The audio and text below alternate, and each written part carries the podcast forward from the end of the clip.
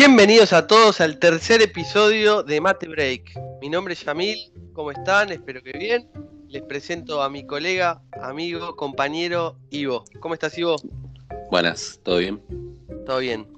Bueno, con Ivo estuvimos pensando un poco qué, hablar en este nuevo episodio, eh, un poco tomando en cuenta eh, los mensajes que nos han enviado. Entonces hoy vamos a hablar un poco de nuestra experiencia, dar consejos y punto de vista sobre trabajo y estudio. Y también vamos a hablar de homeworking o trabajo remoto. Eh, ¿Qué te parece, Ivo, el plan que tenemos para hoy?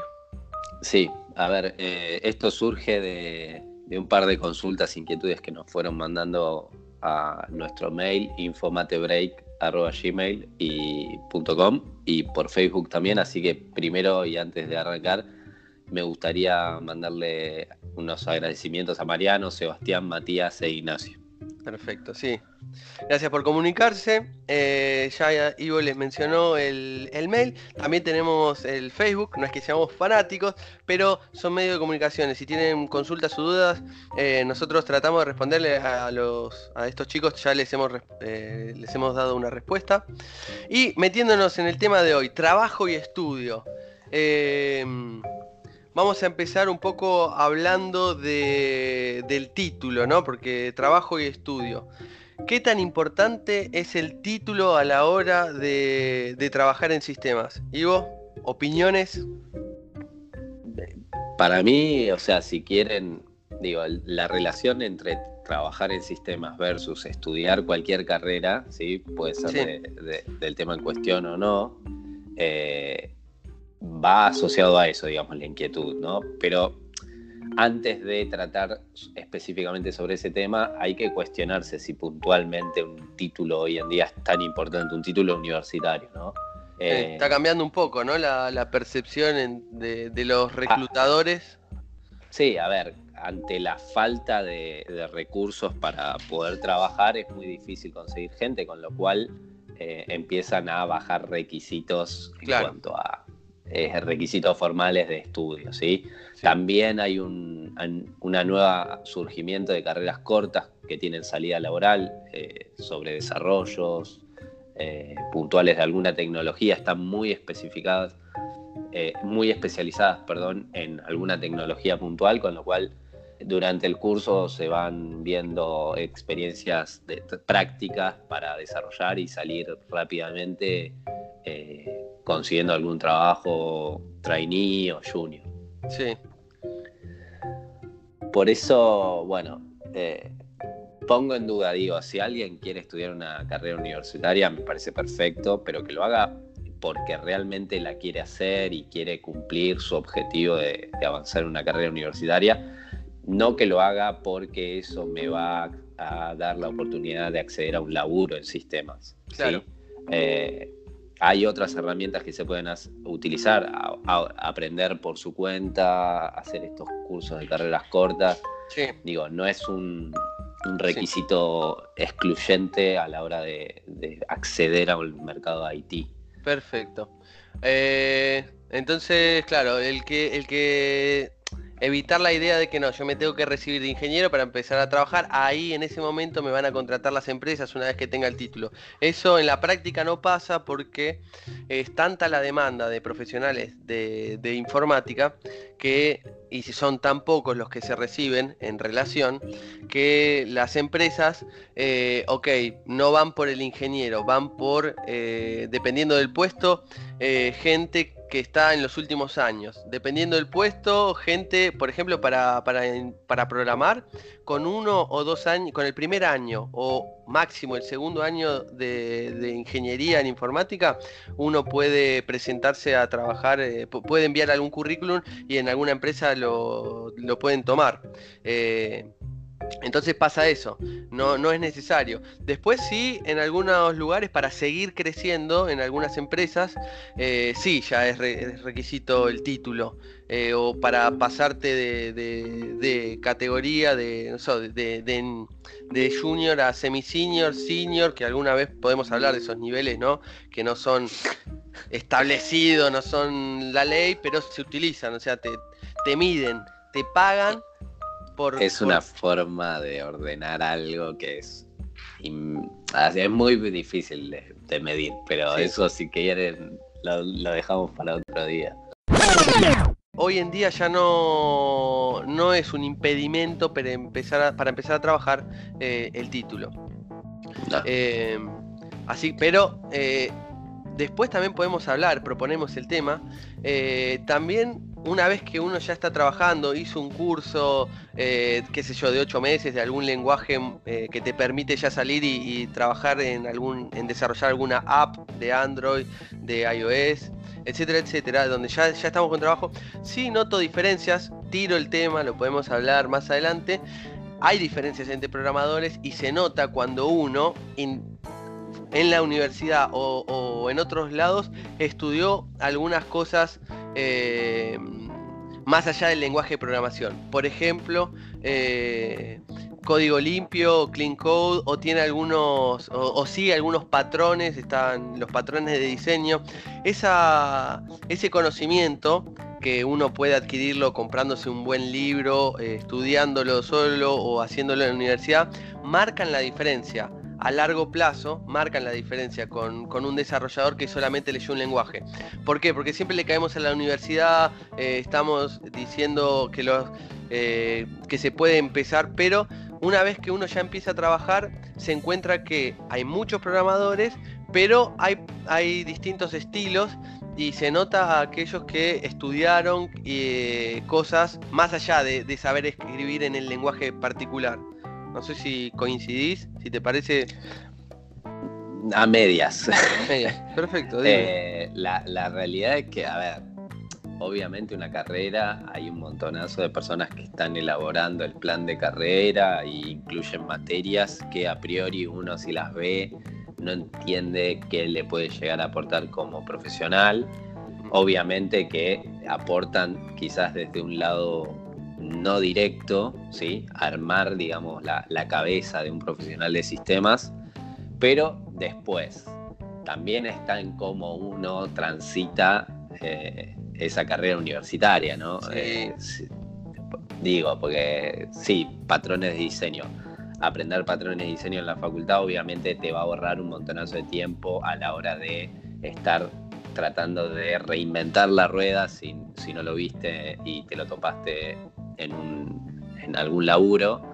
Pero la realidad también depende de muchos factores. Si el profesor que te tocó en esa materia puntual era bueno, si vos en ese momento estabas eh, preparado para absorber el conocimiento que, te daban. A mí, puntualmente con patrones de diseño, tengo un tema.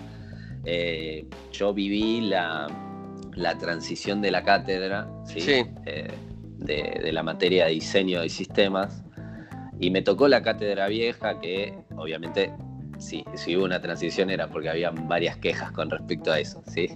Eh, los profesores no, me parecieron los mejores y también voy a hacer una autocrítica en el sentido de yo me dedicaba 100% a estudiar y es difícil quizás transmitir o eh, plasmar lo que uno ve en la facultad si no tiene eh, un, un, un, espacio, un lugar para poder llevarlo a la práctica, ¿no? Que, eso quizás sucede mucho cuando uno se dedica 100% a estudiar. Eh, y eso me habilita a hablar sobre el, equilibrio o esa relación entre trabajo y estudio, ¿no?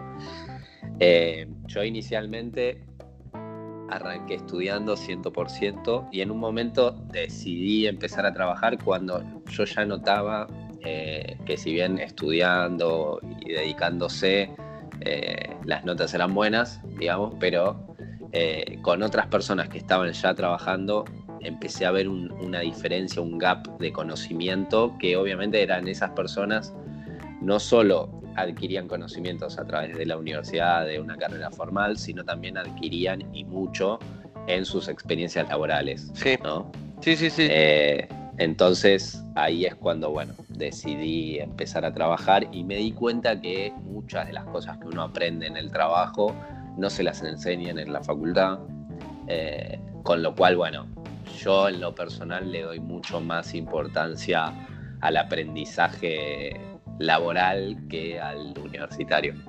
Sí. Actualmente, ¿no? Sí, a mí me pasó lo mismo. Estaba, inicié estudiando ingeniería y hice un año. Eh, me fue muy bien. El primer año las materias y el plan lo seguía bastante bien. Eh, pero me di cuenta eh, que, no sé, si quería empezar en casa solo a hacer algo, no tenía idea. o sea, aprobé las materias casi todo el primer año, pero mm, me quedaba corto. Quería, no sé, hacer algo y me faltaba. Eh, y además, eh, nada, también quería empezar a trabajar. Entonces dije, bueno, quiero empezar a trabajar. Eh, y empecé a enviar currículums. Me acuerdo que en esa época, hace ya como 10 años, me entrevistaron algunas personas. Terminé consiguiendo trabajo en una pequeña empresa donde eh, le mostré el currículum, el, que terminó siendo mi jefe, que me hizo la entrevista técnica, me, preguntó sobre programación, etcétera, y lo único que le podía decir era que hice la primera materia de programación el primer año y que había hecho un curso dentro de la universidad de .NET. Pero no tenía, digamos, el conocimiento. O sea, el día que al final me contrataron porque vieron el entusiasmo y etcétera, pero conocimiento no. Eh, entré Super Junior y me encontré con la realidad. O sea, eh, todo lo que vi en el primer año de la universidad, después había un sistema real que estaba utilizando esta empresa y yo tenía que tocar algo para modificarlo y así también he hecho algunos, algunos errores grandes pero era un mundo totalmente distinto, eh, el mundo laboral real del universitario. Lo que sí me pasó después cuando empecé a trabajar es que la, calidad del estudio, o sea, no la calidad, el rendimiento que estaba teniendo la universidad cayó mucho. Eso o sea, por un lado empecé a ver cómo eran las cosas de verdad en el mundo laboral. Y me, me, sentía bien, digamos, estaba aprendiendo un montón. Pero me empecé a frustrar un poco porque el rendimiento en la universidad empezó a caer. Eh, a mí me pasó eso. Y en vez de meter, eh, no sé, tres o cuatro materias por cuatrimestre, eh, metía una. Al máximo dos. A mí me pasó exactamente al revés. yo noté, bueno, yo soy un procrastinador serial, sí, lo voy a admitir. y me di cuenta que cuando cuanto menos tiempo tenía para, para dedicarme al estudio, más lo aprovechaba. Sí. Y, bueno, obviamente al aprovecharlo mejor, empecé a, tener mejores resultados también. Wow. Bueno, eh, no, me lo imaginaba. yo lo, que a mí me pasó era, no, al tener menos tiempo, eh, tal vez me faltaba organización, pero no, para mí era, era terrible, era terrible esa parte. Hasta que dejé, o sea, mi estrategia no fue organizarme mejor, porque si no lo hubiera hecho. Mi estrategia fue entender que este nuevo, que quería seguir trabajando porque me gustaba, o sea, lo veía muy bueno todo lo que aprendía en, el trabajo. Me encantaba, me encantaba, eh, no sé, hay, hay algo de satisfacción cuando eh, formás parte de un proyecto y qué sé yo, sale a la luz, se pone en producción algo que uno programó, que fue parte, y que en una empresa, no sé, 10 empleados empiezan a utilizar esa funcionalidad nueva, ese sistema nuevo, no sé, te da una satisfacción o me daba esa satisfacción, era una sensación muy linda. Saber que lo que habías escrito, lo que habías hecho, le ayudaba en el trabajo día a día a 10 personas en, la, en la empresa. Eso estaba muy bueno. Claro. Aparte, eh, laboralmente tenés la posibilidad de meterte con cosas que son nuevas, eh, tecnologías nuevas, que es algo que en la facultad muchas veces, digo, es el, talón de Aquiles que tienen las carreras universitarias, en el sentido de que los temas de la, carrera puntual, sí, siempre se mantienen desactualizados por una cuestión de, bueno, plantear planes de carrera, actualizados lleva su tiempo, la aprobación y demás. Y quizás esas, esos temas actualizados los terminás viendo en electivas de los últimos años que ahí quizás es más flexible a la hora de plantear nuevos temas. Sí, sí. Sí, es verdad. Eh, sobre todo los primeros años, eh, cuando hablábamos de ingeniería, además, también ves un montón de cosas comunes a todas las ingenierías que no tienen nada que ver con informática. Y pasa el año y viste poco, entre comillas, de informática y lo más básico y estructural. Que el mercado laboral siempre va 10 veces, 10 pasos más adelante. Eh, también depende de, la región y de qué sé yo. En, eh, por, decirte, ahora sí, pero hace unos años el iPhone estaba de, moda en, todo el mundo, pero en Argentina, por, una cuestión económica, nosotros no desarrollábamos en iPhone, para, para iPhone. Eh, entonces, eh, esas cosas se dan, la desactualización, tanto por, la, por el mercado propio nuestro con respecto al mundo y eh, dentro del, mundo universitario va, de atrás, con las últimas tecnologías, las últimas tendencias del mundo. Sí.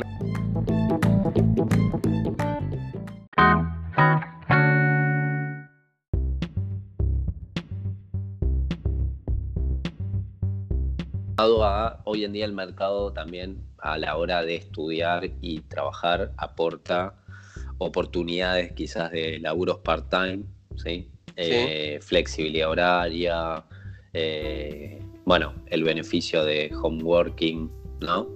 Con lo cual ahí te abre también el abanico a tener más tiempo para manejar ese balance de trabajo y estudio. Sí, bueno, es verdad, yo cuando trabajaba eh, no tenía home, working. No tenía. Y por ahí eso sí. Pero bueno, lo que sí podemos plantear es que eh, trabajar y estudiar desde el lado, desde el punto de vista de mejora como profesional, aporta un montón. Pero también crea una dificultad que vos supiste eh, sobrellevar, avanzar, resolver con más organización, pero genera un escenario un poco más complejo para la universidad. Uno con la universidad tiene menos tiempo, entonces se tiene que organizar mejor, eh, motivar, porque a veces tenés días malos en el trabajo o tenés problemas y llega la noche y tenés que ponerte a estudiar o tenés que ir a cursar o tenés que hacer un TP, o sea, fin de semana eh, o sea, el tiempo, lo como dijo Iván, lo tenés que encontrar, o en un fin de semana, o a la noche. Entonces, para ser 100% sinceros, está muy bueno. Nosotros, la verdad que si tenemos que volver a empezar, lo haríamos. Creo que eso lo habíamos hablado pero eh, lleva, requiere eh, una saber que el tiempo hay que administrarlo bien, que las energías hay que administrarlas bien y algunos sacrificios se hacen también. Eh, no se puede salir siempre de fiesta, no se puede organizar siempre todo y bueno, si lo, si lo organizan bien se puede hacer todo, como decía Iván. Si no, también otra que tienen que saber es tomarlo con calma y saber que en vez de, si durante el año tenés 10 materias para rendir, no sé, es, probable que puedas hacer 5 y no 10. Lo, igual el mercado lo conoce, lo sabe, por lo menos en, Argentina y por lo que veo acá en Italia, lo, sabe. O sea, no, no, te penalizan si llegás a los, no sé, cumplís 30, 35 años y recién ahí te recibís de lo que otra persona lo hace en 5 años. Si a vos te llevó 10, 12 años trabajando, el mercado lo valora y el resultado final de un profesional, ¿no? Que, tiene el título para ponerle, ¿no? Wow, llegó el título, ya es ingeniero, licenciado, ya es analista, tiene 30 años, pero trabajó durante 10 años, tiene estas experiencias, el, mercado lo ve como positivo eso, me parece. Sí, puede ser. Para mí igual valora más los 10 años de experiencia que un título en particular. Pero, pero 10 años de experiencia y el título no es lo mismo que 10 años de experiencia sin el título. No, no, aparte el título muchas veces te abre puertas a la hora de eh, postularte a algún puesto en el exterior, donde quizás no se maneja la misma dinámica que se maneja acá en el mercado de Argentina. Eh, muchas oportunidades en el exterior piden un título universitario eh, relacionado, muchas veces inclusive hasta relacionado con al puesto puntualmente de sistemas. Con lo cual, bueno, eh, yo creo que hay que evaluar cada uno cómo quiere llevar su carrera profesional y si se decide avanzar con un título universitario, mantener la meta digo, es difícil porque son varios años, pero mantener el objetivo y, trabajar para ello, porque en definitiva, una vez que se alcance, lleve el tiempo que lleve, eh, se van a ver los resultados muy rápidamente. Sí, sí, eh, tocando lo que decías eh, antes, aquí en Italia, cuando vine, me exigieron que, presente el título de el mío de Argentina, el que podía presentar el analista de sistemas. Eh, para poner un poco en orden cómo se mueve acá, en Estados Unidos es lo mismo, en toda Europa es lo mismo. Aquí ya te consideran título de grado, eh, cualquier título universitario de tres años, eh, y lo valoran un montón. En inglés se llama Bachelor Degree, o Bachelor, perdón por la pronunciación, pero lo que es ese Bachelor Degree, o Bachelor Degree, es un título de tres años en informática. Así que les cuento, el analista de sistema es un bachelor degree en Europa. Aquí en Italia, cuando haces la carrera universitaria, son tres años y después una especialización de dos. El total son cinco y se, es similar a ingeniería en informática en Argentina. Pero ya con el título de tres años, que lo toman más del 70% de los colegas en dos empresas que estuve, solo tenían el título de, los tres años, que acá lo llaman trienal. Y sé que sé que en Estados Unidos es lo mismo. Así que nada, eso me disparó un montón de cosas. Eh, un título universitario de tres años, o una tecnicatura, o la licenciatura, que a veces nosotros la no la valorizamos, eh, en el mundo la, la, valorizan, siempre que uno la haga conciencia, ¿no? Porque podés pasar las, las materias así nomás, pero si uno aprende, si uno capitaliza eso que ve en la universidad, sirve. Y, con ese título de, tres años, eh, como decía Iván, eh, te, te ofrecen trabajo en, Estados Unidos, en Italia. Sin ese título acá en Italia, sin un título universitario, eh, no podés avanzar mucho. Terminás siempre junior, porque para ellos, para un junior está bien no tener un título, para un principiante, pero después uno se queda ahí, no avanza. Acá es así, por lo menos. Claro, bueno, a mí en Malta en particular no, no me pidieron absolutamente nada con respecto a, títulos universitarios, simplemente lo que, lo que valoraban eran los años de experiencia y cartas de recomendación que eh, asentaran y confirmaran esa, ese trabajo. Claro. Sí, sí. Eh, sí, entonces se ve que, bueno, es evidente que se prioriza la, ¿cómo se llama? La, la experiencia laboral. Eh, pero para entrar, digamos, para, abrir la, la puerta, eh, no sé, siempre piden algún estudiante. Sí. Es, sí, un poco complejo. Es un poco complejo porque... No, perdón. Puede ser que a la hora de arrancar sea más fácil para alguien que está estudiando. Igualmente ahí, bueno, hablo, abro la oportunidad de estudiar una carrera universitaria o algún curso de especialización sobre algo, ¿no? Sí. Eh, ¿Por qué? Porque para el mercado indica que esa persona tiene voluntad de seguir perfeccionándose y, demás, con lo cual, bueno, eh, no deja de ser un diferencial. Pero eh, la verdad es que también hay recursos escasos, con lo cual también una persona que, que se maneje de forma autodidacta y pueda comprobar ese, crecimiento en cuanto a conocimiento. Yo muchas veces lo que hago hincapié y le doy mucha importancia es eh, cómo vender el trabajo que hace uno a la hora de aprender cosas, ¿no? Y, ahí voy a copiar quizás un poco el modelo que tienen en, Estados Unidos, que es eh, el famoso perfil de GitHub, ¿no? que básicamente tienen un montonazo de proyectos o colaboraciones con proyectos open source eh, que terminan vendiendo un poco cómo, cómo labura uno y, qué cosas eh, tiene experiencia trabajando. Claro, entonces se apoya mucho en la experiencia práctica, o sea, lo que dice Iván en el currículum está bueno poner que tenés el título, pero también por ejemplo en Estados Unidos, eh, uno pone o hace referencia a GitHub, que es un repositorio de proyectos que se pueden compartir, etcétera, etcétera, y no solo te ven el título, el puntaje que tengas con el título, o etcétera, no solo ven la experiencia, sino ven y se meten en tu perfil de GitHub, ven los proyectos en cuales colaboraste, se pueden meter y ver lo que, lo que codeaste, lo que escribiste, entonces eso te da la pauta de que sí, o sea, la experiencia tiene un rol muy importante. Sí, porque a ver, un título no te hace un buen profesional, ¿sí?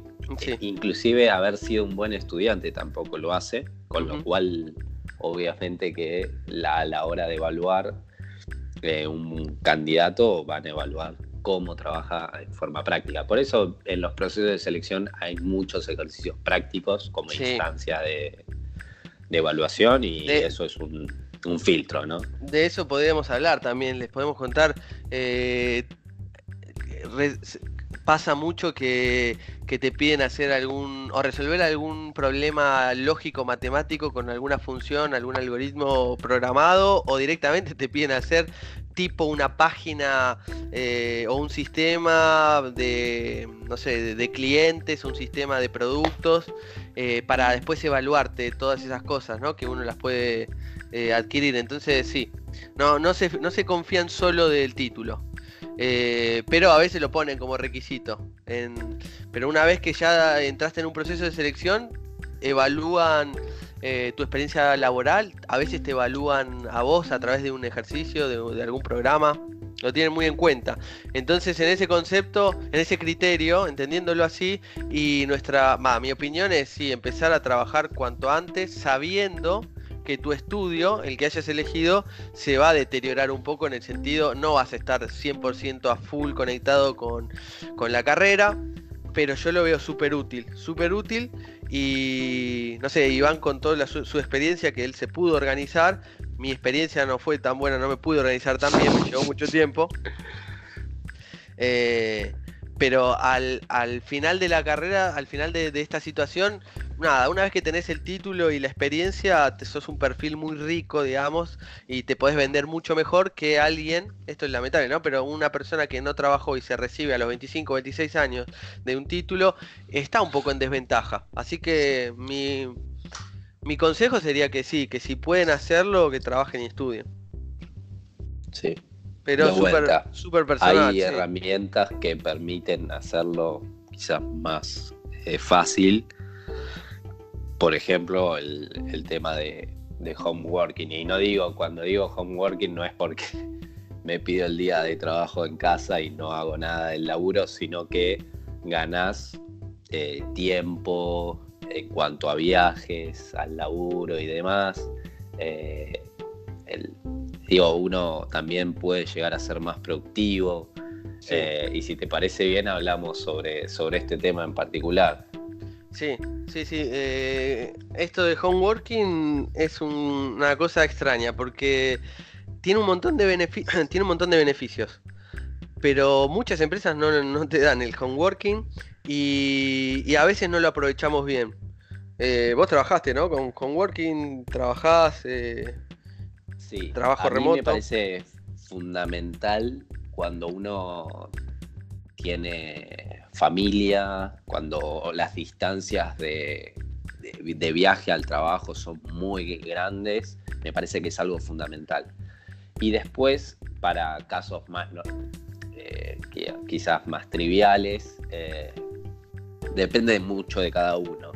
Yo tuve experiencias donde no estaba permitido el home office, eh, después donde podía hacer home office todos los días porque trabajaba de manera freelance mm. eh, y eh, como que por entendí que por lo menos no yo Iván Franco tenía sus momentos. Sus momentos donde el home office era sumamente necesario e inclusive me hacía ser sumamente productivo y momentos donde necesitaba ir a la oficina e interactuar con personas para poder eh, ser productivo, porque acá en, casa, no sé, me distraía mucho. Eh, y, y noté como que eran ciclos, ¿sí? Eran momentos donde necesitaba inclusive salir de la oficina porque me desconcentraba en la oficina o al revés. Mm. Eh, por eso a mí me, parece que el esquema que más sirve, obviamente es un ideal, no todas las empresas lo ofrecen, la realidad es que últimamente cada vez eh, la competencia entre empresas para conseguir buenos recursos eh, se incrementó, con lo cual sí, hay los obliga a proponer esto. A mí me parece que la mejor forma es que esa flexibilidad sea autoadministrada por cada uno, ¿no? Mm.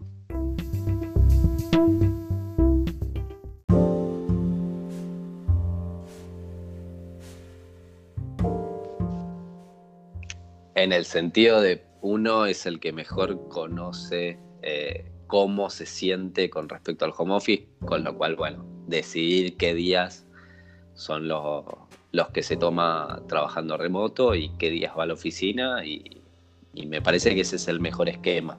Sí, sí, no, no es fácil, no es fácil eh, cuando, cuando no te lo dan eh, y uno tiene nada, eh, tiene que viajar mucho, eso lo, estábamos hablando antes, eh, estaría muy bueno que te lo Y cuando te dan el, home office, el trabajo remoto, trabajar desde casa, eh, también queda en nosotros, como decimos, es cíclico, pero uno tiene que saber administrarse. A veces te resulta súper, súper útil eh, a las 9 estás, por ejemplo, si tenés que cumplir horario, a las 9 ya estás conectado de, tu casa tomando un café sin haber viajado al trabajo, a las 18 cortás y ya sos libre. Hay otras veces que un problema que puede pasar es que no puedas cortar, que estés embalado y que no sé, no te das cuenta y se hace tarde y seguís trabajando, recibís un mail, que en otro momento en la oficina te vas y te desconectás. A veces te pasa que seguís conectado con la cabeza y hay veces que pasa que no estás productivo para nada, no sé, te llama uno, eh, tenés algún problema. Entonces es difícil gestionar el home office, pero cuando se alinean los planetas es una herramienta espectacular. Sí, totalmente. Sí. Totalmente. Tenemos un colega, eh, vamos a nombrarlo, eh, Nico, Nico Marangoni. Él está trabajando para por un proyecto fuera y está trabajando 100% remoto. Y hablando la otra vez, él nos contaba algunas, algunas de estas cosas, que sentía la necesidad de, ir a una oficina, ¿no? Algo así había dicho. Sí, de interactuar con personas, porque estaba todo, todos los días en su casa, eh, capaz en pijama inclusive. Uno se eh, imagina es el sueño, ¿no? no, pero cuando ya pasa un mes y, no tenés ningún contacto o, solamente te comunicas por, lo, por, el, por el Skype o lo que sea que utilicen, eh, se siente un poco, hay, hay un factor humano que te falta. Sí. Totalmente. Entonces queríamos abrir un poco la, la idea, después si se quieren comunicar al mail o al Facebook contándonos su experiencia teniendo home office, cómo la, cómo la llevan eh, y si no lo tienen, qué, cuál es la impresión, la expectativa que, tienen de, eso, qué se esperan. Eh, y si les interesa, podríamos hacer una, entrevista a este colega, amigo que, trabaja 100% remoto para preguntarle cómo lleva el día a día. Háganos saber qué piensan.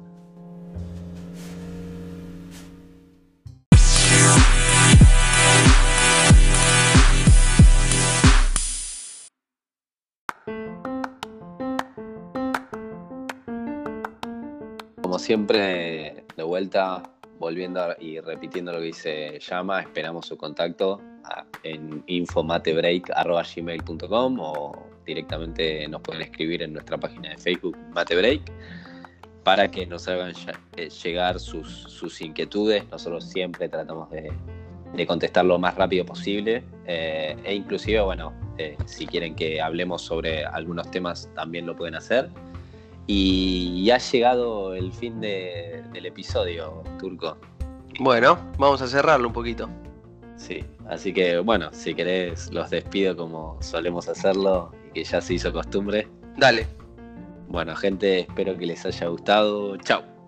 Chao, chao.